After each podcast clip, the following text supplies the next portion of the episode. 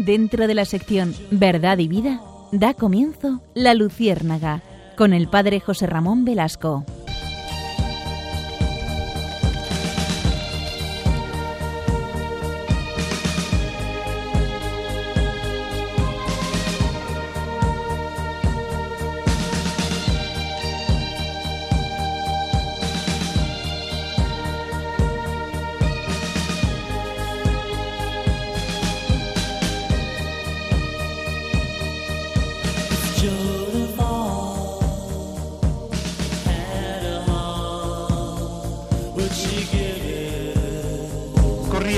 El año 530. Estamos en Montecassino y seguramente esta es la fecha en la que San Benito escribe, su regla, la regla de los benedictinos, la regla que regirá los conventos, los monasterios de prácticamente 15 siglos de historia de la Iglesia. Actualmente se sigue contemplando esta regla. Los primeros cronistas señalan que cuando Montecassino fue destruido por los lombardos en el año 581, los monjes huyeron a Roma, llevando consigo, entre otros tesoros, una copia de la regla, es decir, 30, perdón, 50 años después de su creación, los monjes la tienen como un auténtico tesoro y dicen, es la regla que el Santo Padre Benito había escrito. A mediados del siglo VIII había en la biblioteca del Papa una copia que se tenía por el autógrafo de San Benito. Muchos eruditos o estudiosos aceptan que esta era la copia que se trajo desde Montecassino, pero no tenemos certeza absoluta sobre este particular. No sé si ustedes saben que esa regla, la regla de San Benito, escrita en el siglo VI, como hemos dicho, fue escrita en la lengua vulgaris, o el latín vulgar de la época, y gran parte de su sintaxis y de su ortografía no están en consonancia con los modelos clásicos, no es el latín de Cicerón, el latín precioso de los clásicos o de, las, o de Virgilio. No hay todavía una edición de la regla que satisfaga las exigencias de la crítica moderna, a pesar de que su proceso está todavía en estudio. La regla de San Benito es un tema que todavía ocupa grandes publicaciones porque es un tema que eh, interesa muchísimo a la Iglesia Católica. Pero, ¿por qué me detengo en la regla? Porque en el capítulo 53 de esta regla de San Benito, repito, la regla de San Benito ha iluminado 15 siglos de historia de, la esplendorosa historia de nuestra Iglesia. Siempre insisto en este dato. Estoy, estamos encantados de tener una Iglesia católica con esa luz que ha transmitido. Algunos me dicen, ¿y sombras? Sí, pero la luz que ha transmitido al mundo ha sido esplendorosa. Pues en el capítulo 53, esta regla se refiere al tratamiento de los huéspedes. Dice San Benito, hay que acogerlos como al propio Cristo. Es verdad, la hospitalidad benedictina es un rasgo que a lo largo de todas las épocas ha sido característica de las órdenes, de esta orden. Incluso hoy, hoy en los monasterios recordamos los grandes monasterios del Camino de Santiago, los grandes monasterios de Europa, los grandes monasterios que han vertebrado la cultura, las tradiciones, que han vertebrado el alma de Europa.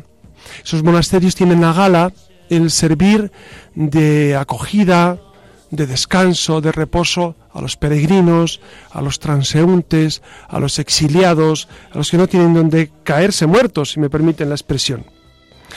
Dice la regla que los huéspedes deben ser recibidos por el abad.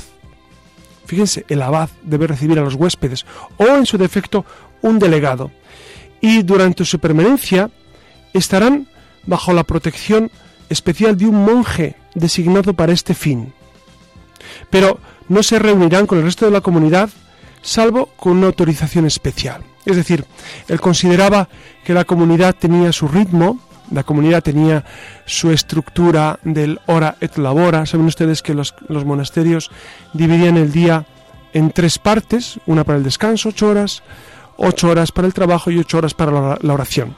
Pero San Benito resumía esto en el hora et labora.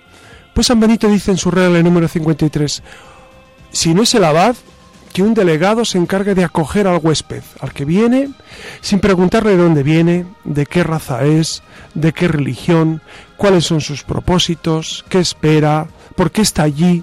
No, no. Eh, dice San Benito, acoger al huésped como si fuera el mismo Cristo. Fíjense ustedes que esto es lo que la Iglesia ha pretendido durante 20 siglos. Jesucristo dijo en el Evangelio, quien acoge a uno de estos mis pequeños, a mí me acoge. Quien dé un vaso de agua a uno de estos, me lo da a mí. ¿No? Porque nos, la gente pregunta, ¿y cuándo te vimos sediento, hambriento, sin casa? Pues cuando lo habéis visto en uno de estos pequeños, a mí me lo habéis hecho. Queridos amigos, en este nuevo eh, caminar de la luciérnaga en este nuevo curso. Queremos acercarnos hoy a un tema especialmente querido para nosotros, especialmente cercano. Es el tema de la hospitalidad de la Iglesia, de la hospitalidad, diría yo, más del mundo occidental. Hoy tenemos el gran problema o la gran, el gran reto, mejor dicho, de los eh, hombres y mujeres que llegan de Oriente Próximo, de Siria, antes llegaron de Afganistán, antes llegaron de otros, de otros lugares. Actualmente tenemos ese gran reto de los habitantes de Siria que vienen a nuestras, a nuestras fronteras, están llegando a Hungría y de Hungría quieren pasar a Austria y quieren ir a Alemania y quieren ir a Inglaterra porque son países prósperos, quieren buscar lugares de paz, lugares donde puedan vivir en armonía. ¿Cuál es la respuesta de la Iglesia ante esto? Hay muchos datos que hay que contrastar, no es un tema sencillo, no vamos a abordar un tema sencillo hoy, porque, porque hay muchos detalles que vienen eh, coligados de, esta realidad. No es tan sencillo decir, pues eh, abrimos puertas y acogemos y ya está. No es tan sencillo, sabemos perfectamente que hay muchas implicaciones de tipo político, de tipo social, de tipo económico, de tipo religioso incluso. Dense cuenta que son musulmanes que vienen a una Europa que tiene raíces profundamente católicas. Entonces, todas estas dificultades creo que son un reto para nosotros. No olviden, al iniciar esta, esta nueva singladura de la Luciérnaga, que Jesucristo también fue emigrante. Y en esto tenemos que recalar nuestra propia tradición, en nuestro modus vivendi de los católicos, de los cristianos, eh, imitamos a Jesucristo. Jesucristo emigró, emigró de la actual Israel o Palestina, como ustedes quieran decirle, hasta Egipto. Emigró, emigró por motivos políticos, sociales, religiosos, porque Herodes quería matarle. Emigró, fue emigrante fue a Egipto y allí tuvo que eh, buscarse, sus padres, Jesús y María, tuvieron que buscar acojo, acogida, asilo. Por eso es un tema, como ven, muy interesante, que tiene muchas implicaciones y si les parece, en, esta nuevo, en este nuevo caminar, en este nuevo navegar de la Luciérnaga, vamos a recalar en este tema que nos resulta interesantísimo. Y espero que ustedes también, espero que ustedes, aunque sean las 12 de la noche, y sea una hora em, realmente inusual, intempestiva, estén ustedes con mucho sueño, supongo algunos, otros no. Otros me dicen, no, a esas horas yo estoy desvelado, eh, hay gente mayor que nos escucha, que, no puede dormir hasta más tarde, hay gente que llega de trabajar, hay gente que está en el coche. Pues a todos les saludamos y, queremos que, esta, que, que este nuevo caminar de la Luciérnaga, este nuevo vuelo de la Luciérnaga sea un alivio para todos ustedes, un descanso y sobre todo una iluminación. La luciérnaga viene a iluminar la oscuridad. Por eso, muy buenas noches, Siria. ¿Qué tal el verano? ¿Cómo ha estado el verano? Bien, bien. Sí, un no parar. Sí, ha estado en muchos sitios, Siria. Sí, sí. Sí, qué bien, qué bien como nuestros contertulios y nuestros colaboradores eh, viajan y, conocen el mundo. Claro. ¿Y Clara qué tal ha estado? Muy bien, todo muy bien. Sí, cortas, las vacaciones siempre son cortas, pero... Clara estudia periodismo y vuelve a, estudiar periodismo, ¿verdad? Sí, ya el último año. A la lucha. Cuarto ya. ya Cuarto año de periodismo. Es una bendición estudiar periodismo, porque los católicos en el periodismo podemos hacer una labor eh, excepcional, excepcional, ¿no? Yo me doy cuenta, y ustedes también se darán cuenta seguramente, de cómo eh, una imagen, una palabra, un texto influye en el pensar de la gente, influye en el pensamiento, ¿no? Por eso es tan importante que, el periodismo esté imbuido de el, periodismo, la cultura, en general, la literatura, que todo esté imbuido de humanismo cristiano. un humanismo cristiano que es, que, es una luz que ilumina las tinieblas, ¿no? Por eso damos la enhorabuena a todos los que estudian periodismo, a Clara y a todos los que estudian. Iria también hizo periodismo, mm, tenemos aquí dos grandes periodistas con nosotros. Y Alex, que está en el control, dinos algo Alex, para que hoy sí, hoy sí nos puede hablar desde el control. Muy buenas noches a todos, es un placer aquí estar con vosotros y con nuestros compañeros. ¿Y este verano cómo ha estado, Alex? Pues bueno, ha sido movidito, pero claro, se supone que tenía que descansar, pero estoy aquí, así que... ¿Y tú, Alex, qué estudias, qué haces, a qué te dedicas? Pues estoy estudiando ingeniería informática y bueno, y aquí estoy pues como mandado. Alex lleva los controles del programa, Alex es la mano que durante todos estos años ya llevamos tres años, creo recordar. ¿verdad? Sí, en la tercera temporada. La tercera temporada que, que, seguimos y ustedes nos aguantan pacíficamente y tranquilamente, no se quejan prácticamente nada, lo cual es una, es una bendición de Dios, ¿no? Bueno, pues eh, acompáñenos por favor en esta noche, en esta singladura de la Luciérnaga.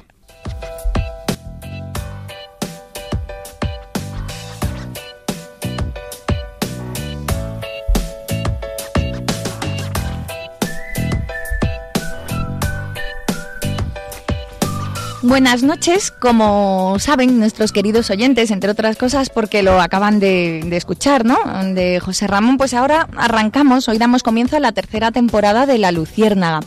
Por delante nos esperan temas de actualidad, emoción, de la mano de la cultura, filosofía raudales, entrevistas para desnudar el alma y las redes sociales están de moda en estos tiempos. Y como homenaje para este programa de arranque de temporada y a rebufo de las últimas y dolorosísimas noticias que nos llegan de Siria, aunque ya saben que decir Siria es decir Libia, Irán, Pakistán, el Congo, Afganistán, con el tema de los refugiados hemos considerado que, ¿por qué no?, retomar eh, pues este apartado con, eh, con el que allá por el 2012 empezamos, arrancamos nuestra andadura. Con pena, mm, con mucha pena lo recuperamos y de nuevo salta a la palestra, pero esta vez con el acento puesto en la solidaridad y la generosidad de la Iglesia. Y cuando decimos Iglesia, como saben, pues nos estamos refiriendo a tantos ciudadanos que han salido de sus casas para atender, dar visibilidad, consolar, acompañar a estos seres humanos hoy más vulnerables que nunca el Papa Francisco se ha adelantado. No sé si saben que se está promoviendo,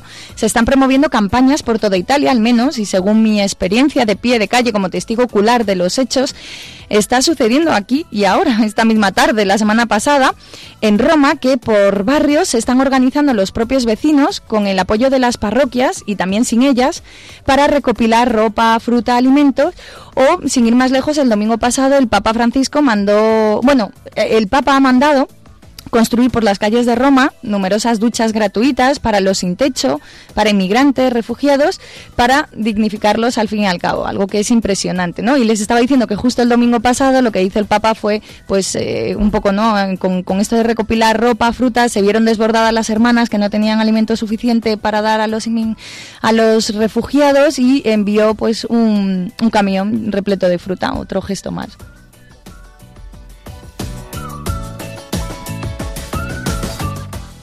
Así que hoy nos preguntamos el por qué, ¿no? El porqué de hablar de la hospitalidad de la Iglesia, que si bien a lo largo de su historia ha dado muestras de entrega y generosidad allí donde hay conflictos, hoy más que nunca, pero al igual que muchas ONGs u organizaciones y fundaciones de ayuda a refugiados, entre otras, están dando lo mejor de sí para atender esta masiva llegada de refugiados. Vale la pena recordar unas cifras que sacarán los colores a más de uno.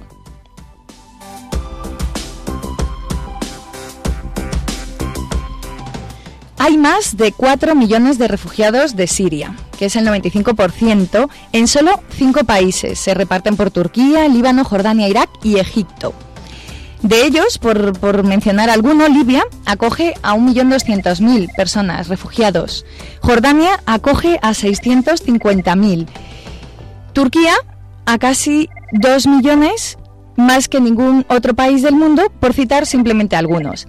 El llamamiento humanitario de la ONU para los refugiados sirios solo ha recibido un 40% de financiación y alrededor de 220.000 personas ya han muerto en el conflicto y casi 13 millones necesitan asistencia humanitaria. Los países del Golfo, como Qatar, Emiratos Árabes, Arabia Saudí, Kuwait o Bahrein, no han ofrecido ninguna plaza de reasentamiento para los refugiados. Y a ver, vamos a repetir eso porque eso es muy interesante. Yo creo que, que, nos interesa mucho recordar quiénes son los países que acogen y los países que no acogen porque mm, sí porque es un dato de interés, ¿no? Sí, y además un, dato que, que, yo creo que, que, nos obliga a llevarnos las manos a la cabeza porque precisamente en Qatar, en Emiratos Árabes Unidos, en Arabia Saudí, Kuwait, y Bahrein eh, comparten la misma religión, comparten el mismo idioma. y económicamente de primerísimo mundo, es decir, mm, claro, tienen una, una, infraestructura económica muy alta y sin embargo los países del Golfo no... Ninguna, ninguna plaza han ¿Por ofertado. qué será? Por motivos de seguridad puede ser seguro. Sí, no sé, pero eh, es, estamos... Pensarán que si pueden infiltrar eh, quizás gentes no deseadas o... no sé, con esto espero que porque, les porque el mundo musulmán el mundo musulmán es muy acogedor muy receptivo yo tuve la experiencia en Tierra Santa mm, de caminar caminar y, y, pedir lugares para dormir con un grupo de jóvenes que iba a ir y en ese grupo y otros tantos y eran enormemente hospitalarios y generosos los, musulmanes, Nos acogieron con los brazos abiertos, eh, nos ofrecían pues, lo que tenían, sus casas, su, fruta, ¿no? Su agua, que es tan importante en el desierto. ¿Verdad? A la calle, ¿qué hacéis durmiendo fuera? Veniros a mi casa. Sí, lo cual es extraño que estos países eh, quizás se han occidentalizado mucho Habría que preguntar a un experto en la península arábiga por qué estos países no, no han acogido. Claro, y, si, y si estos países del Golfo efectivamente no han ofrecido ninguna plaza, también eh, llama la atención que otros países de altos ingresos como Rusia, Japón, Singapur o Corea del Sur tampoco hayan ofertado, no ofrecido ninguna plaza de reasentamiento. Al otro lado de la balanza tenemos Alemania, que ha prometido 35.000 plazas y subiendo para los refugiados sirios a través de su programa de admisión humanitaria y del patrocinio individual, aproximadamente el 75% del total de la Unión Europea. Alemania y Suecia han recibido entre las dos el 47% de las solicitudes de asilo sirias y bueno, excluidas Alemania y Suecia de los 26 países restantes de la Unión Europea, han prometido unos 8, unas 8.700 plazas. Que, últimamente ya hablan de 16.000. Por ejemplo, en España llegarán, hoy, hoy hemos escuchado, 16.000 personas, 16.000 sirios que vienen. Hmm. Pero me doy cuenta que, que hay un 50% prácticamente que lo recibe eh, Alemania, y Suecia. Alemania tiene un gran compromiso Hmm. con los inmigrantes. Es un dato también muy interesante, ¿no? No sabemos por qué motivos lo harán, porque claro, a la hora de recibir inmigrantes, eh, ¿por qué motivos lo hacen? Pues es complicado. Ustedes, queridos oyentes, que son muy inteligentes, tenemos un público súper espabilado, eh, entienden que, que hay motivos de todo tipo. Pero es un dato interesante que Alemania reciba el 50% de esa marabunta de humana que está llegando a las fronteras de Hungría y que pasa a Austria y, que, y que ellos quieren ir a Alemania. Realmente los sirios, en realidad, muchos no quieren, les han preguntado si quieren ir a España y no quieren. Es decir, ha debido correr la voz de que Alemania es el... claro, claro, e, eso es muy curioso, es muy curioso, que, ellos deseen ir, ir a Alemania y no a países como Italia, mm, España, etcétera, ¿no?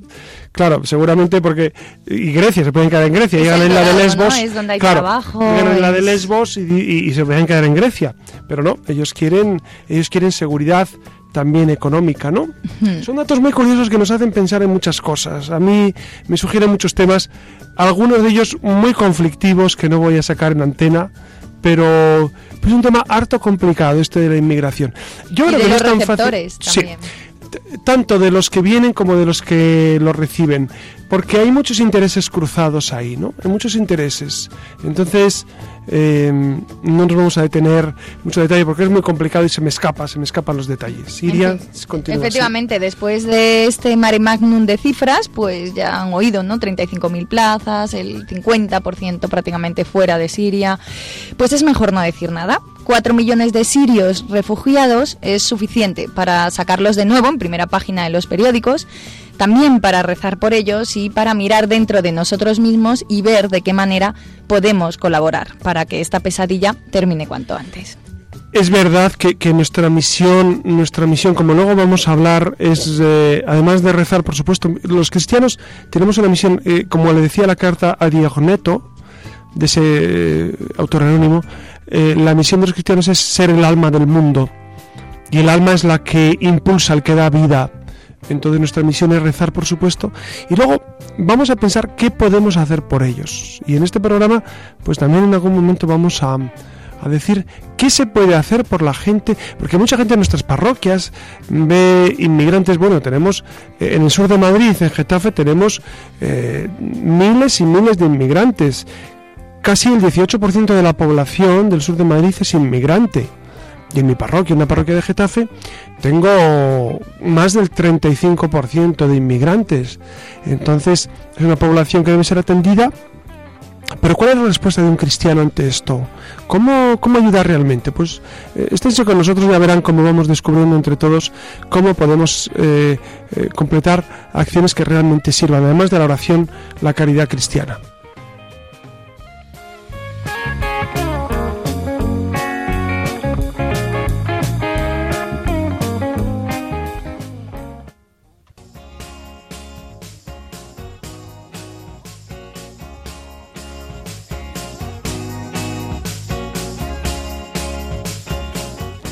Son numerosas las asociaciones y organizaciones católicas que se han volcado con la tragedia de los refugiados sirios.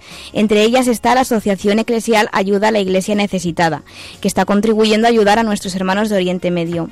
Esta noche tenemos con nosotros a Josué Villalón, del Departamento de Comunicación de Ayuda a la Iglesia Necesitada, para que nos cuente de primera mano cómo se está llevando a cabo esa tarea. Muy buenas noches, Josué. Buenas noches, Clara. Un saludo a todos los oyentes de Radio María. Josué, ¿crees que la situación de los refugiados se podría haber evitado o el éxodo hacia Europa era algo casi inminente? Bueno, es algo que están reclamando últimamente los obispos de Oriente Medio, ¿no? De Siria, de Irak. Eh, están comentando, ¿no? Que la verdadera solución a este drama de los refugiados, pues es eh, que haya la paz, que haya la paz en Siria y en estos países, ¿no? Eh, este conflicto que ha salpicado también a Irak eh, pues sí, sí, se podría haber evitado si de alguna forma pues la comunidad internacional hubiese hecho más presión para intentar solucionar el problema sirio, sí. Y ayudar a la Iglesia Necesitada junto a otras asociaciones católicas se han unido a una vigilia de oración que ha convocado ayer sábado la Conferencia Episcopal Española. ¿Qué expectativas se tenían y cuáles han sido los resultados? Bueno, pues el principal interés de, esta, lanzar esta propuesta, ¿no? que sido de parte de la Conferencia Episcopal, de tantas otras organizaciones como Cáritas, eh, pues eh, eh, la, Delegación de Migraciones, etcétera, es ha, sido, pues, en primer lugar, pues la importancia de la oración a la hora de, pues, de rezar, ¿no? Pedir por por estos hermanos nuestros que están sufriendo la guerra, que están sufriendo pues tantas eh, dificultades en sus países y que se ven obligados, presionados pues a emigrar, a venir a Europa pues como refugiados. Eh, también muchos sufren el drama pues de, que son estafados por las mafias, de tratas de personas, etcétera. Entonces el, el, objetivo era pues centrar la, atención en la oración, que es muy importante y se nos olvida muchas veces, ¿no? Hay que ayudar efectivamente, pero también hay que rezar mucho, ¿no? Por, estas situaciones que efectivamente, pues, Dios escucha las oraciones y, también, pues, ayuda, ¿no? Ayuda mucho. Josué, cuéntanos qué está, qué se está haciendo desde Ayuda a la Iglesia Necesitada para ayudar a estas personas. Tengo entendido que en 2014 eh, aportasteis eh, más de 100 millones de euros para los refugiados y desplazados del mundo. Cuéntame un poco.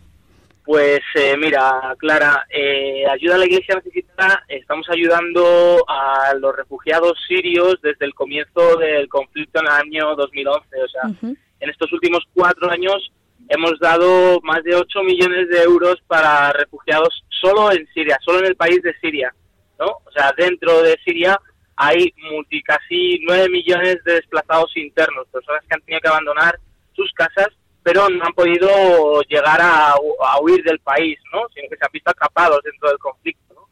Y luego también hemos ayudado con otras tantas cantidades a refugiados sirios que sí que ya han conseguido salir del país, principalmente en la zona de Oriente Medio, en Líbano, en Jordania, donde la Iglesia está volcada en la ayuda a los refugiados. ¿no?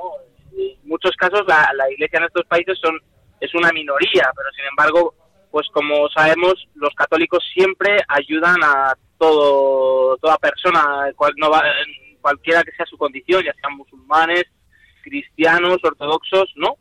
Eh, entonces nuestra ayuda principalmente pues ha sido mucha y en primer lugar pues en estas zonas de Oriente Medio, ¿no? También como reclamo de la iglesia local, que allí pues está pidiendo que por favor los cristianos pues intenten de alguna forma no salir del país, ¿no? Porque se está viendo que si se van los cristianos pues eh, hay un peligro de que se acabe el cristianismo, ¿no? En estos países. ¿Y con qué medios contáis para ayudar a toda esta gente, incluida a los cristianos perseguidos? Pues eh, nuestros medios es la generosidad ¿no? de tantas y tantas personas eh, que se sienten sensibles a esta situación que se está viviendo en Siria, en Oriente Medio, a todos los casos que escuchamos de refugiados y que aportan eh, pues su pequeño donativo, ¿no? No importa la cantidad, de lo más pequeño eh, ya es muy valioso, ¿no? Y con eso es con lo que contamos también, pues con las oraciones, ¿no? De muchas eh, conventos, congregaciones religiosas que están rezando, pidiendo por los cristianos en Oriente Medio y por que se acabe esta situación de la guerra en Siria, ¿no? Esos son nuestros apoyos, la generosidad de tantas personas anónimas en muchos casos que aportan lo poco que tienen, ¿no? Y eso es mucho, es mucho, créeme que la ayuda está llegando que la ayuda llega y hace mucho bien, mucho bien. La iglesia allí pues está volcada completamente con los refugiados y 100% eh, es aprovechado para ese fin, ¿no? Lo que donan a muchas personas a través de ayuda a la iglesia necesitada, ¿no? Señor José, buenas noches. Soy José Ramón Velasco, el director del programa. Verá, eh, hay una pregunta que, nos hacemos muchos cuando eh, observamos todas estas oleadas de inmigrantes, que, de refugiados que llegan buscando asilo y que Europa pues se está volcando una vez más en, acogerlos, ¿verdad? Eh, desde Ayuda a la Iglesia Necesitada yo entiendo que ustedes ayudan más bien en países fuera de Europa, pero dentro de Europa ustedes tienen algún proyecto, porque mi pregunta es, todas estas personas que están llegando a Europa, ¿qué se van a encontrar? Es decir, se van a encontrar paros, se van a encontrar, porque vemos que en España hay severas dificultades, eh, lo vemos continuamente en el colectivo de inmigración marroquí, de Argelia o de otros países. Entonces, ¿qué se van a encontrar? ¿O, hay algún proyecto hecho ya? O, es simplemente acogerlos en, las cáritas de los distintos países y ya está? ¿O, los distintos estados? ¿Qué se pueden encontrar estas personas en la Europa a la que llegan? Verás, José Ramón, la verdad es que está todo siendo pues eh, muy reciente, ¿no? De mucha urgencia. Eh, nosotros, como bien has dicho, eh, pues estamos ayudando especialmente en los países de origen, allí donde está la Iglesia en Oriente Medio, ¿no? llevamos ayudando hace muchos años. aquí también, también hemos empezado ya a ayudar, especialmente en aquellos países donde la Iglesia Católica pues no tiene las infraestructuras, el apoyo pastoral que pueda tener en países pues como pueda ser eh, Italia, España, Francia, Alemania, ¿no? Pues es el caso, por ejemplo, de Suecia, ¿no? Donde ya ha sido aprobado un primer paquete de ayuda de unos 100.000 euros, ¿vale? Para apoyo a la, a la acogida de refugiados, ¿no?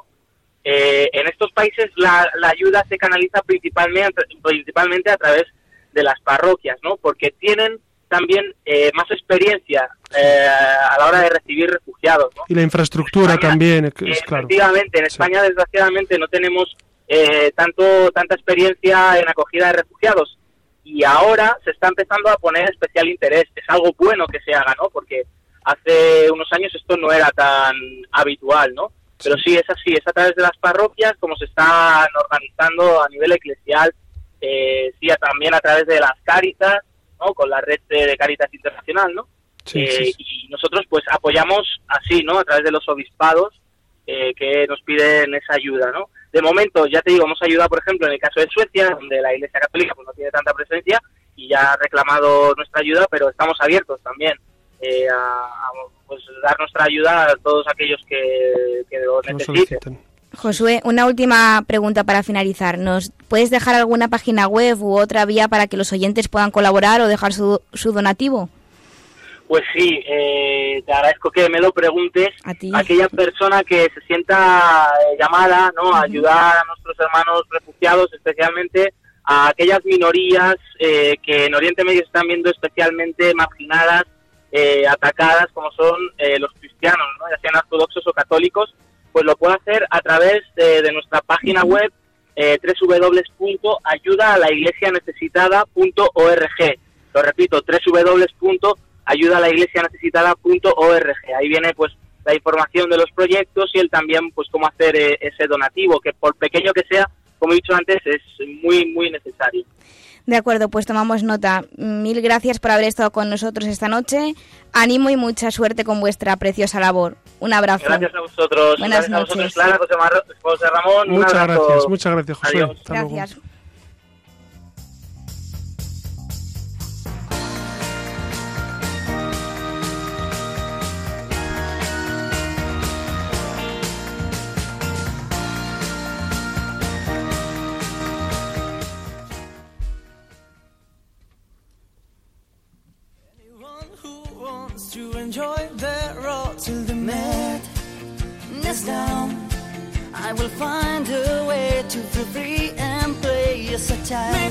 Estamos escuchando al grupo Aurin con su canción Last Night on the Earth que trata sobre todo aquello que necesitamos expresar y que por algún motivo no hemos tenido ocasión de hacerlo. Precisamente de esto va nuestra siguiente sección.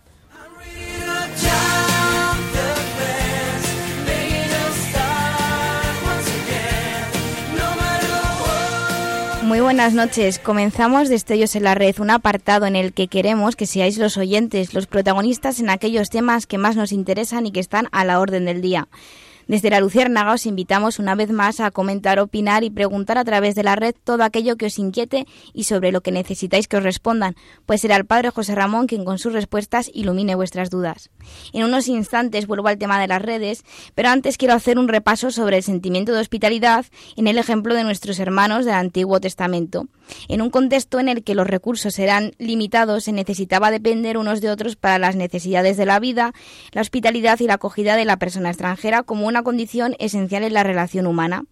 Son numerosos los relatos bíblicos que lo ponen de relieve. Un ejemplo lo encontramos en la viuda de Sarepta, que acoge a Elías y lo ofrece lo que le queda de pan.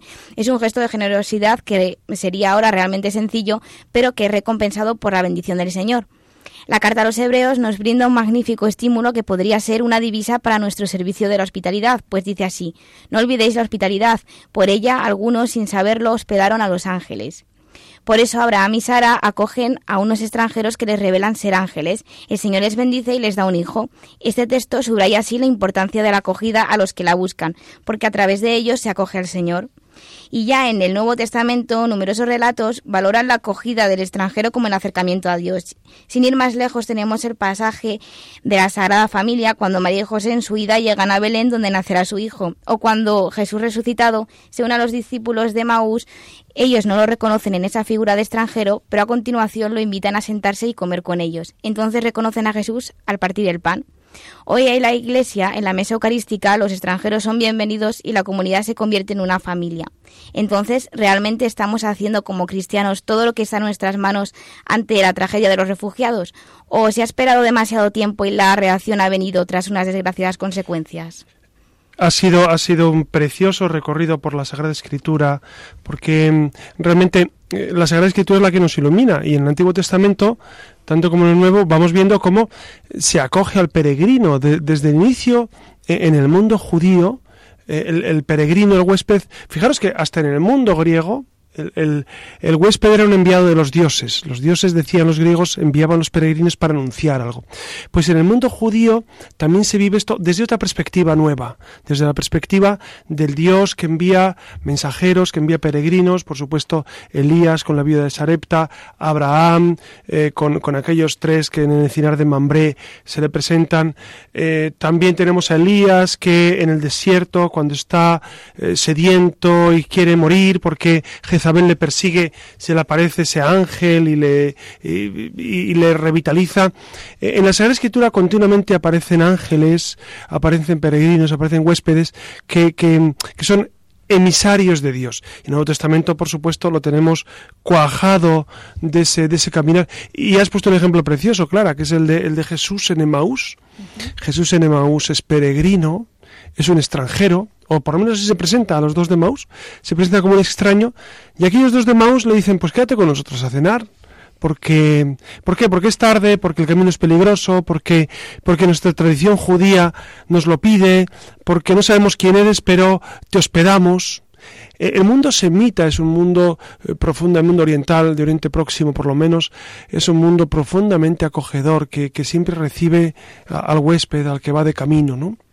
Pues también el Papa Francisco ha hecho un llamamiento a las parroquias y a todas las comunidades religiosas para que acojan a una familia de refugiados, porque durante el rezo del Ángelus en la Plaza de San Pedro, el Papa anunció que las dos parroquias que pertenecen al Vaticano darán refugio a dos familias. Y más que una petición, las palabras del Papa expresan que tenemos una obligación como católicos porque Francisco hace referencia a un pasaje del Evangelio de Mateo que dice, todo aquello que hicisteis a uno solo de mis hermanos, me lo habéis hecho a mí. Además nos dice que frente a la tragedia de, decenas de miles de prófugos que huyen de la guerra y del hambre, el Evangelio nos llama a atender a los más pequeños y abandonados. Hay que darles, explica, una esperanza concreta, no solo decirles ánimo y paciencia. La esperanza es combativa con la tenacidad de quien se dirige a una meta segura.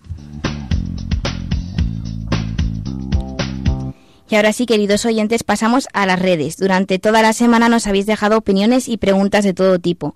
Vía Twitter, por ejemplo, Miguel Maracas quiere saber cuál es la raíz del problema de estos inmigrantes y si tratamos de evitarlo o hay intereses egoístas que lo impiden. Si quieres, vamos por partes. si quieres, vamos contestando a las preguntas para hacerlo más dinámico y, más interesante. Bueno, entonces Miguel nos preguntaba cuál es la raíz problema de estos inmigrantes. Es un problema muy complejo, ¿no? Es, es, es la guerra de Siria, es una guerra civil que lleva ya cuatro años de vigencia. Bashar al-Assad eh, es un gobernante, como todos sabemos, que al inicio fue denostado por las potencias eh, occidentales y ahora es apoyado por ellas, por intereses. Eh, dense cuenta, queridos oyentes, que Siria está justo al lado del Líbano, justo al lado de Israel, justo al lado de Jordania. Ustedes me dirán, ¿y eso qué significa? Significa muchísimo. Justo al lado de Irak. Entonces, significa muchísimo. Es un lugar con muchísimas riquezas naturales. La geopolítica allí tiene intereses eh, intensos. Tenemos, además de, los intereses económicos que brotan del petróleo, hay intereses de tipo religioso. No olvidemos que Israel, el Estado de Israel, es judío frente al Estado palestino ya constituido y al resto de los estados limítrofes. Eh, bueno, Líbano también es muy cristiano, pero tenemos Siria, Jordania, eh, Irak, que son estados musulmanes. Entonces, es un conflicto que tiene muchas facetas, es poliédrico y por eso eh, es difícil de resumir en unas pocas, unas pocas líneas. Recuerdan que, el conflicto de Siria nació en la famosa primavera árabe. ¿Ustedes se acuerdan de aquella primavera árabe? ¿Qué quedó de ella? Pues eh, poca cosa, poca cosa, ¿no? Poca cosa. De hecho, la última noticia es que en Egipto todos los ministros del gobierno de Al-Sisi al han dimitido ¿no? Eh, entonces eh, se ha quedado solo el presidente y todos los ministros han dimitido por corrupción. Entonces, eso es un fenómeno muy complicado el de el de los países árabes, los países del, de, la costa mediterránea, los países de Oriente Próximo. Es un, es un conflicto altamente complicado, ¿no? Y, decía que tratemos, tratemos de evitarlo. Hay intereses egoístas que lo impiden. Pues queridos oyentes, eh, es evidente que la geopolítica, eh, digamos, en, Román Paladín, es decir, lo que el lenguaje que todo el mundo usa no son hijas de la caridad los que hacen geopolítica, son intereses eh, geoestratégicos a nivel económico, a nivel político, a nivel social. Entonces, nos supera, es un problema que nos supera. Quizás nosotros, además de tratar de aportar soluciones a los problemas, a los grandes problemas, tenemos que aportar soluciones a los casos concretos, a las personas en concreto.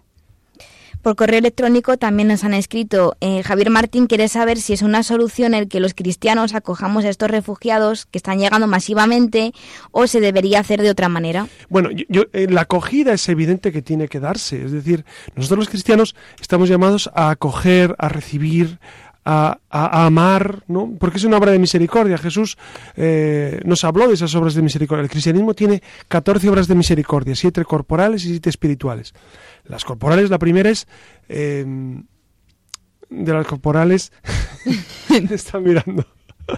dar de comer al hambriento, dar de beber al sediento, dar posada al peregrino, vestir al desnudo, etcétera. Entonces, eh, eh, los cuerpos, la gente dice, no, la iglesia está para las almas. No, amigos, está para la persona, y la persona es cuerpo y alma, y entonces nosotros estamos también para acoger, también para... Pero no es tan sencillo, no es tan sencillo, no es tan sencillo. Es decir, cómo es la acogida, eh, es indiscriminada, es eh, acogemos y alguna persona en mi parroquia me decía, pues yo le meto en mi casa.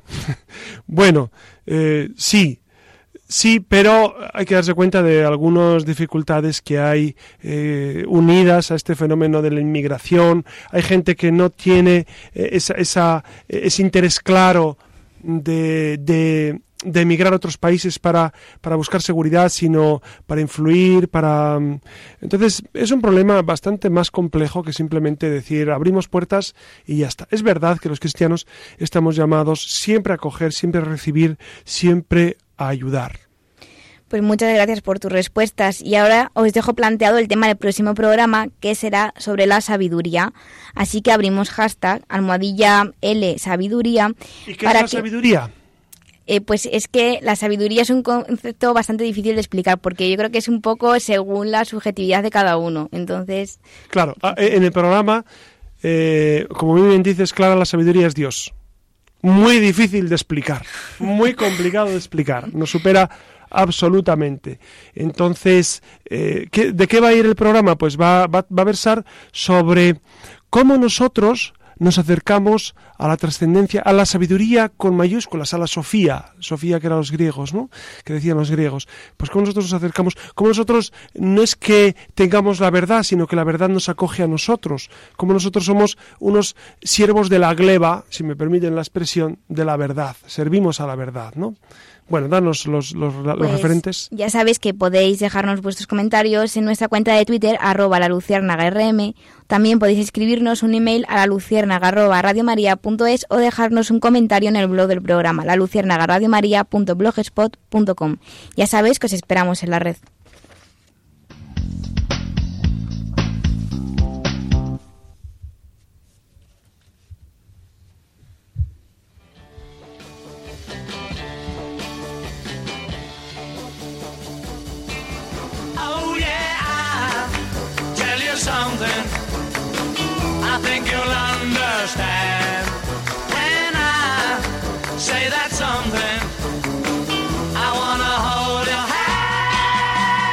Y buenas noches de nuevo. Retomamos, como han visto, esta andadura cultural que hoy ciertamente se reviste de tonos grises con este paseo por todo lo que envuelve el mundo, siempre duro de la inmigración, de los refugiados, pero también con la cara amable y generosa de la hospitalidad del ser humano y por ende de la Iglesia. Como vienen escuchando, la inmigración siempre supone una diáspora, tanto emocional y espacial como vital, ya saben. Cuando a uno se le parte un no sé qué por dentro por el hecho de cruzar una frontera o vaya usted a saber qué parte, porque no se ha comentado todavía, pero imagino que entienden que el drama de la huida no solo arrastra la separación, sino también la incertidumbre ante lo desconocido, el miedo al fin y al cabo a lo que no se sabe. Menos mal, menos mal que siempre Dios está detrás de cada acontecimiento, de cada herida para poder sanarla, para acompañar si cabe en la escapada al que huye y encontrar en su regazo el descanso. Les invito, les invitamos a que continúen con la Luciérnaga, con este espacio que ahora iniciamos de luz y de cultura, ya saben con Alas para volar de Frida Kahlo, con la que recuperamos elevarnos bien alto y disfrutar de las letras. Lo recuerdan, ¿verdad? Quédense, quédense con nosotros, con esta emisora que tiene la mente puesta en Dios.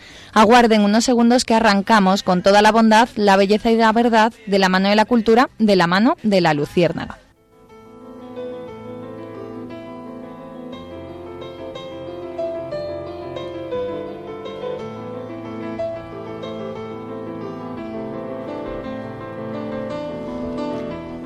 Y si bien vamos a disfrutar de unos cuantos versos y canciones en unos minutos, a colación de la pregunta que nos hacíamos al principio de que qué puedo hacer yo para cambiar las cosas, Muy en la línea con esto de la hospitalidad cristiana, a la que todos estamos llamados a ejercer de una u otra manera, hemos estado buceando en los medios de comunicación y nos parece interesante traer algunas propuestas que se están gestando para remover conciencias en distintas partes del planeta. Desde U2, el grupo irlandés, que ha decidido usar imágenes de las campañas eh, de la Comisión Española de Ayuda al Refugiado, y de eh, el hashtag Open Syria de Amnistía Internacional que refleja la crisis de los refugiados durante todos los conciertos de su gira europea que arrancó, como saben, el pasado viernes en Italia hasta otra iniciativa, el de una escritora islandesa que lanzó una campaña nacida en Facebook a la que ya se han sumado más de 10.000 islandeses que se han ofrecido para acoger a refugiados sirios en su casa. Ella propuso que, ¿por qué no?, en lugar de que estuvieran durmiendo en, en los centros de acogida, mm, eh, pues hacinados o fuera o fuera en los metros, que cada familia pues abriera las puertas, ¿no?, de su casa, que es lo que antes estábamos comentados. Aquí, aquí en España no sé eh, si saben bien que, que, eh, que está la CEAR, la Comisión Española de Ayuda al Refugiado, que se presentan con las siguientes palabras. Actualmente hay en el mundo más de 51 millones de seres humanos necesitados de protección internacional, entre personas refugiadas, apátridas y desplazadas a causa de los conflictos, la miseria y la violencia. La inmensa mayoría de estas personas se ven obligadas a huir de sus hogares buscando protección en otros lugares e incluso en países distintos al suyo. Son personas que sufren persecución, persecución por sus ideas, su identidad cultural, nacionalidad, orientación sexual, religión, violencia de género, por ser víctimas de trata o bien por huyen de la guerra. Alrededor del 90% de las personas necesitadas de protección son acogidas en países empobrecidos. Sin embargo, frente a esta realidad, Europa cada vez se muestra más insolidaria con las personas refugiadas, tratando de impedir su llegada a territorio europeo y aumentando las restricciones para acceder al derecho a asilo. Es esta la razón desde que la que la Comisión promueve la digna recepción de los refugiados, el reagrupamiento familiar y les preparan, que esto es un poco pues unido con lo que estábamos comentando antes, les preparan para aprender un idioma, entre otras cosas, para promover la ciudadanía universal, donde las personas tengan acceso a todos los derechos y puedan ejercerlos de forma efectiva, fomentar una ciudadanía crítica y comprometida con la construcción de un mundo más justo y favorecer la convivencia intercultural, que son otras de las muchas claves. Les invito, les invitamos desde la Luciérnaga a que se pasen por su página www.cear.es y firmen un manifiesto que tienen publicado donde amplían estas líneas que les hemos esbozado y donde presentan toda la tarea que hacen, así como si están interesados en colaborar de alguna manera también con ellos, ya sea con donaciones, ya sea con su tiempo, al igual que hemos hecho antes con Iglesia la Ayuda Necesitada, puesto que todo siempre es bienvenido.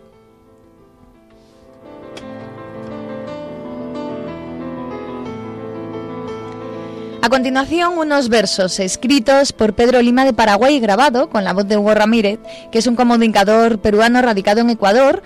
Y eh, bueno, la música sonará es de la película de Diarios de Motocicleta que eh, se presentó con motivo de la Jornada Mundial de las Migraciones para la campaña por la hospitalidad.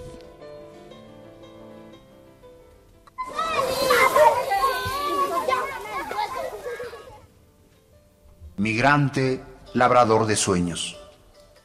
¿Qué termina? ¿Qué comienza? Vamos cerrando caminos, abriendo nuevos rumbos. Son enigmas palpitantes, esplendor divisado. Sortija del tiempo, circulares eventos. Avanzamos a otro rumbo por pedregosa senda. Son latidos del tiempo nuevo, estupor del alma y pródigo afán incendiaria disputa interna, estupefacta aventura, estocada de amor, brisa, estirpe y espiga, soledad y orgullo, compañía y afecto, fugaces ventarrones del alma, extravíos sonoros, herida y lanza, sonrisa y cómplice mirada, ráfagas de tiempo ido, vaivén del alma, brocado de recuerdos gratos, espiga de luz, te llevamos dentro, hijo de mi esperanza, hija de la ternura, divina presencia. Tu mirada franca Y terminamos con, la, con unos versos del argentino también Rafael Amargo, en la, en la voz de Alberto Cortés. Y, y, bueno, y es que les tengo que recomendar una antología donde también vienen recogidos este poema y otros muchos que hablan de la inmigración, con voces como la de Cristina Peri Rossi o Jorge Neff o el propio Mario Benedetti. Eh, entre otros. La antología es Ninguna Tierra es la nuestra, échenle un vistazo si pueden, pero eso sí, es solo apto para valientes. A uno, créanme, se le pone la piel de gallina. Y me llamas extranjero porque me trajo un camino, porque nací en otro pueblo, porque conocí otros mares y un día zarpé de otro puerto.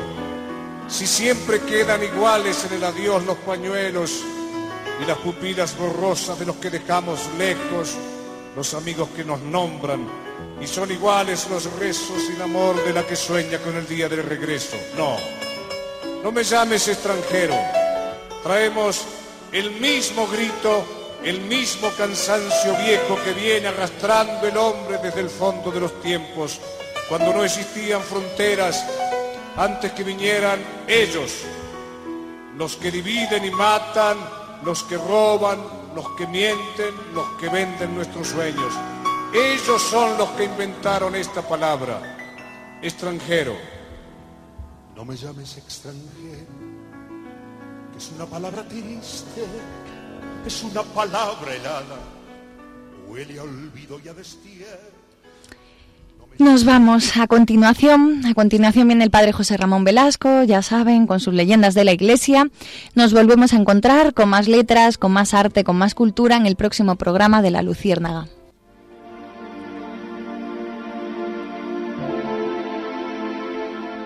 en esta noche vamos a, acercarnos a una leyenda o a, una, a un modo de percibir la historia, más bien, más que leyenda, hoy no es leyenda.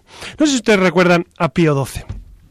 Los mayores sí, claro, los mayores dirían a ah, Pío XII, el gran papa sabio, que era un hombre de una cultura excepcional, eh, murió en 1958, si la memoria no me falla, y Pío XII fue un hombre, además de ser de un hombre inmensamente culto, era un hombre inmensamente amante del Señor, que guía a la Iglesia con brazo firme y, con seguridad, que es un hombre de Dios, un hombre que seguramente pues lo beatificarán, pues como han hecho con Pablo VI y con Juan Pablo II, etcétera, etcétera. Bueno, Pío XII tuvo un afer, como dicen los franceses, con los judíos.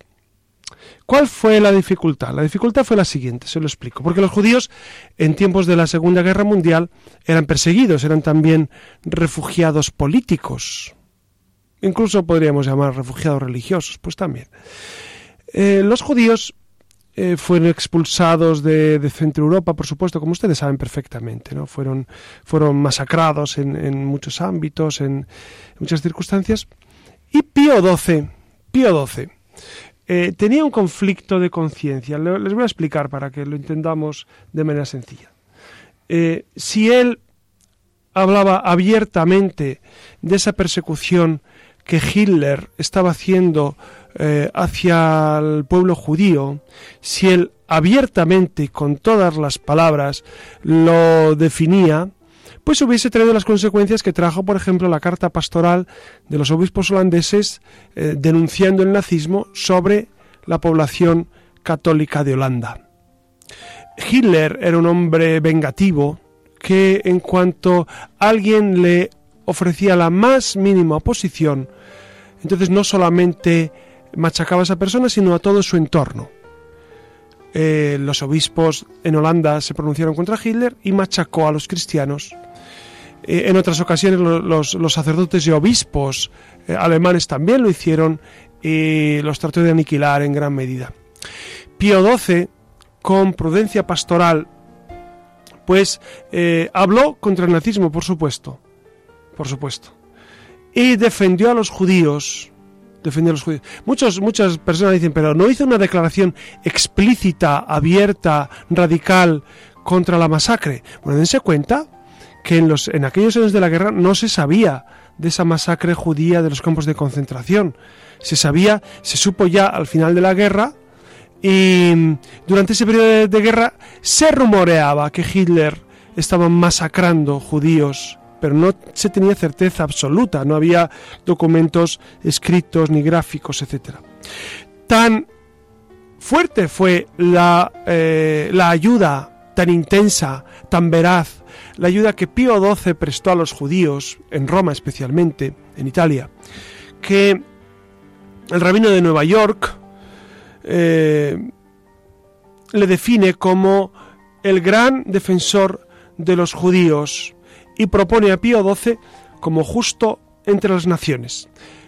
¿Qué significa este título, amigos? Significa, los judíos conceden el título de justo entre las naciones a aquellas personas que se han distinguido por la defensa explícita, explícita, no implícita, no de un modo genérico de los judíos, sino explícita del pueblo judío.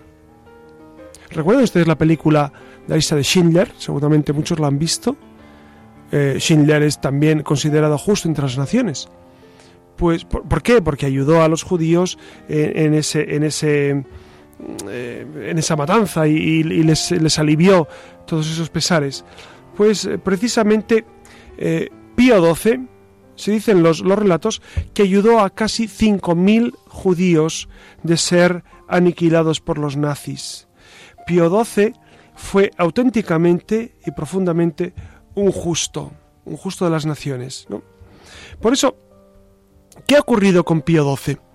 Pues que ha habido una leyenda negra sobre él que, que le ha cubierto, que es una leyenda negra que brota precisamente de, de, relatos de literatura, de, obras de teatro, etcétera, que pretenden hacernos pensar que Pío XII pues, se puso de perfil y no defendió a los judíos. Esto no es verdad, no es verdad según dicen las mismas fuentes judías.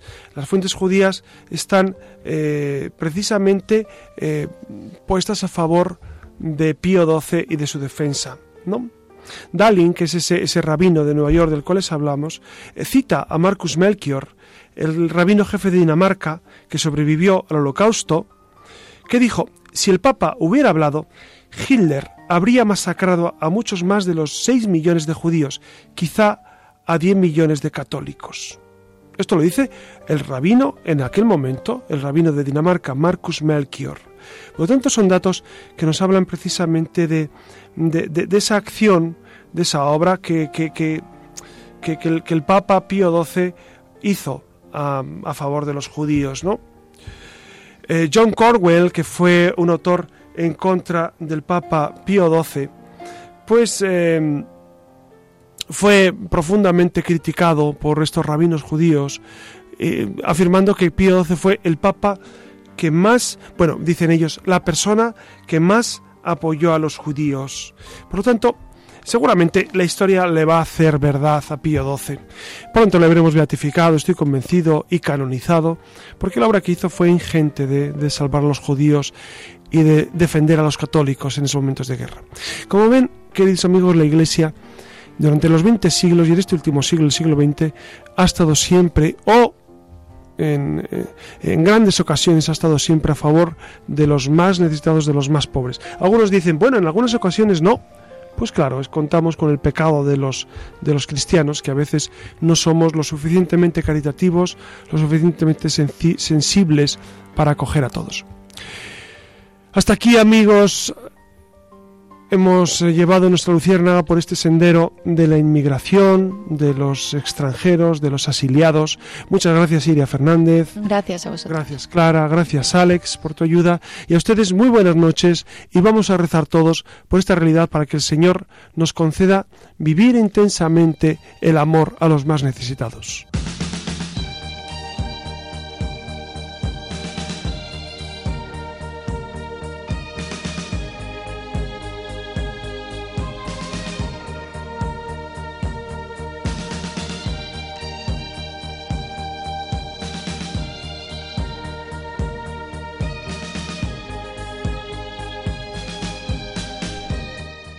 Finaliza en Radio María La Luciérnaga con el Padre José Ramón Velasco y dentro de la sección Verdad y Vida.